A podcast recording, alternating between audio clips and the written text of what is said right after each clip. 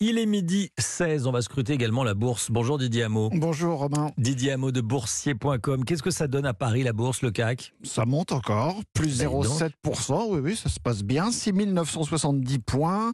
Le CAC 40 se rapproche doucement des 7000 points. Le marché retrouve ses niveaux du mois de février 2022 avant le déclenchement de la guerre en Ukraine.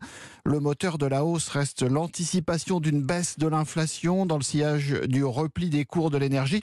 L'indice d'inflation du mois de décembre aux États-Unis devrait confirmer ce scénario cet après-midi. En attendant, en Europe, ça monte partout. Francfort plus 0,5, Bruxelles plus 0,4%, Milan plus 0,4 aussi. Le CAC 40 prend 0,7%, 6970 points. Didier, si je vous suis, les marchés financiers anticipent une baisse de l'inflation.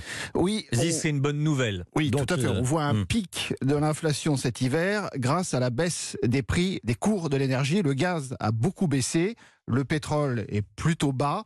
On a aussi des, des cours du fret, par exemple, le, le transport maritime, aérien a énormément baissé. On est revenu sur des niveaux d'avant la guerre, du début de la guerre en Ukraine. Didier Hameau. Merci beaucoup Didier Merci. de boursier.com. À demain.